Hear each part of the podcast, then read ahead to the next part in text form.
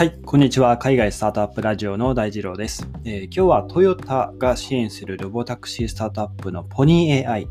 評価額が約9775億円に到達したというテーマで話していこうと思いますが、先に、えー、ウクライナ情勢のところですね。まあ、以前、アノニマスっていうあの、世界的なハッカー集団の人たちが、え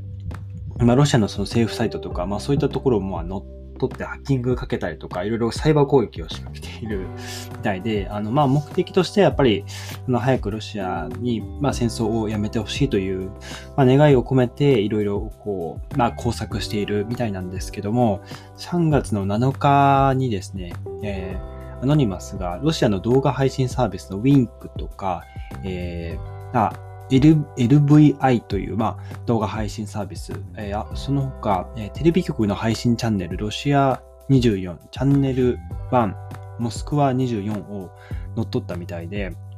数十秒ながらですね、ウクライナの今の現状ですね、映像をロシア国民に向けて流したというところらしいです。あの、まあ、非常にその国民に対してそういった、えー、まあ、戦場はこうなんだよっていうのを、まあ、あの、伝えて、で、まあその、なんて言うんでしょうね。ロシアのその、まあ政府、まあプーチン大統領ですかね。まあ国民からのその指摘というか、その士気が下がっていくと、やっぱり戦争ってなかなか、えー、継続するのは、えー、無理だと思いますので、まあそういったところを狙っているのかなと思いますが、早くまあ、あの、落ち着くといいかなと、えー、願っていますというところからですね、えー、今日はその、冒頭に話したロボタクシースタートアップですね、紹介していこうと思います。えー、ぜひですね、ホームページ見ていただいて、えー、そのいろんなその災害というか災害、うん、まあ、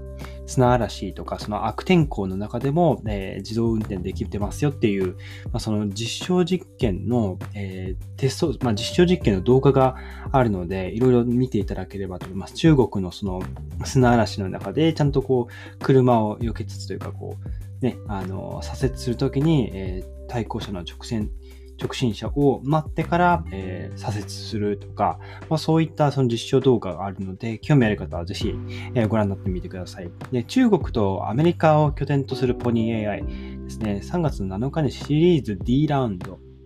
の1回目のクローズの後にですね、評価額が85億ドル、9775億円に急上昇したっていう、まあ、発表があったそうです。で、この会社2016年に創業して、トヨタ、日本のトヨタが支援していて、えー、中国とアメリカ両方で運転の、まあ、テスト運転をしています、えー、ロボタクシースタートアップの一つですね。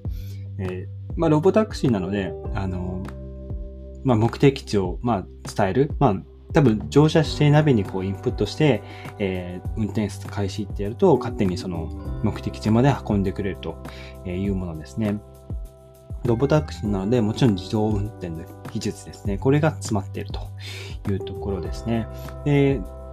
自動運転、まあ、ロボタクシーのスタートアップはいろいろ、えー、オート X とかいろんな会社があるんですけども、えー、このポニー AI ですね、前回の、えー会社の評価額が2020年時点では53億ドル、えー、6095億円だったんですけども、えー、今回9775億円に急上昇しているというところです。はい。なので、非常に注目を集めている会社なんですけども、まあ、実はですね、まあ、過去にその衝突事故もあったらしくって、えー、カルフアメリカのカリフォルニア州がポニーの無人運転テストの、まあ、許可を一時停止したりしていて、あの、まあ、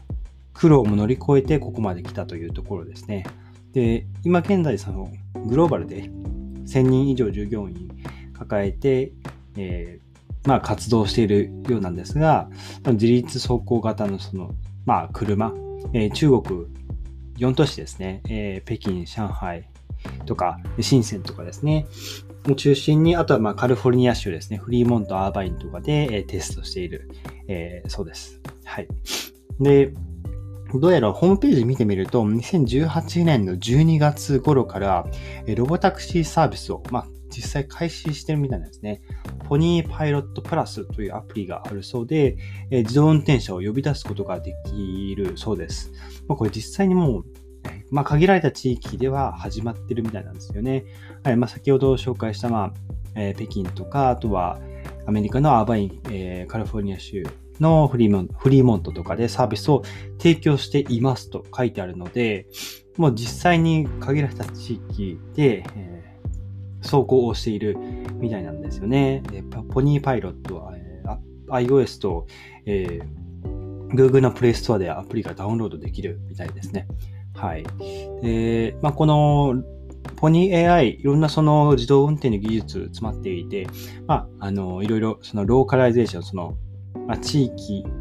を、その特定の地域を走るための、えー、まあ、なんていうんですかね、えー、システムというか、まあ、その地域の情報を読み込んで、街のその道路状況、交通状況状況を読み込んで、えー、運転したりする、まあ、ローカライゼーションっていう、まあ、機能があったりして、その車両が物理的なそのえー、位置を、まあ、センチメートル単位で正確に把握するために、まあ、ローカライゼーションっていう、まあ、機能がついていたり、まあ、コンピュータシステムですね。えー、そのソフトウェア、ハードウェアどちらも積んでますが、いわゆる冗長化と呼ばれる、あのまあ、予備の機能ですね、を事前に持っておくことで、何かしらその、障害があった時にも、問題なく動けるようにすること。あの、結構 IT 業界ではこの冗長化してますかっていう、サーバーは冗長化してますかとか、そういう質問があるんですけど、えー、冗長化、えー、または冗長性があるっていう話をするんですけど、えーまあ、予備のシステムを、えー、事前に、えー、常に、まあ、準備しておくことで、えー、信頼性、えー、安全性を確保した状態を保ちますよっていうことを、まあ、冗長化えー、していると、えー、指します。まあもちろんこのポニー AI も、えー、その装備は整えているというところで、あのまあ、さっき言ったように、えー、異なる環境が、えー、雨が、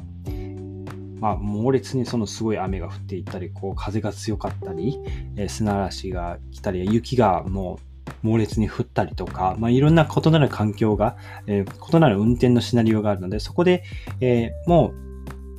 まあ、問題なくこう活動できる。かつ、そのいろんなこう、障害があった際にも、えー、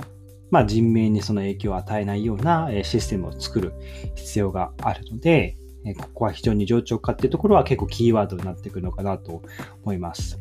えあとは、え予測ですね。予測モジュールっていうのも積んでいて、まあ、他の車、歩行者、あとは、まあ、物体なんでしょうね。えーペットとか、あとは、まあ、サッカーボールがコロコロ転がってきたとか、まあ、そういったこうものがどのようにこう移動するか行動するかっていうのを、ま、予測する、まあ、予測モジュールっていうのも、えー、積んでいます。で、さらに、ま、機械学習とディープラーニングですね。ここを、えーま、融合させて、えー、カリフォルニアの道路とか、え、高速道路ですね。あとは、ま、中国の大きなその大都市、もう本当に8車線とか、まあ、それぐらいある大きな、え、交差点まで、え、複雑なこう道路のシナリオをスムーズに、え、ナビすることができるというとこで、え、他の、まあ、道路でね、えーまあ、事故だったり、その異常な行動とか、え、何かしらそういう異常なこうイベント発生とか、まあ、そういったものに対しても、えーまあ、予測を立てて行動する。まあ乗っている方は安全に目的地まで届けるっていう、まあ、そのシナリオをあの計算して運転、まあ、自動運転しているという機能がついていると、はい、いうところですね。えー、まあ、ロボタクシーですね。まあ、おそらく、普通に僕らがこの自分で買う車、車両が自動運転になるよりかは、このロボタクシーが先に市場に、まあ、いわゆる商業化されるんじゃないかないかなと思ってますね。やっぱり、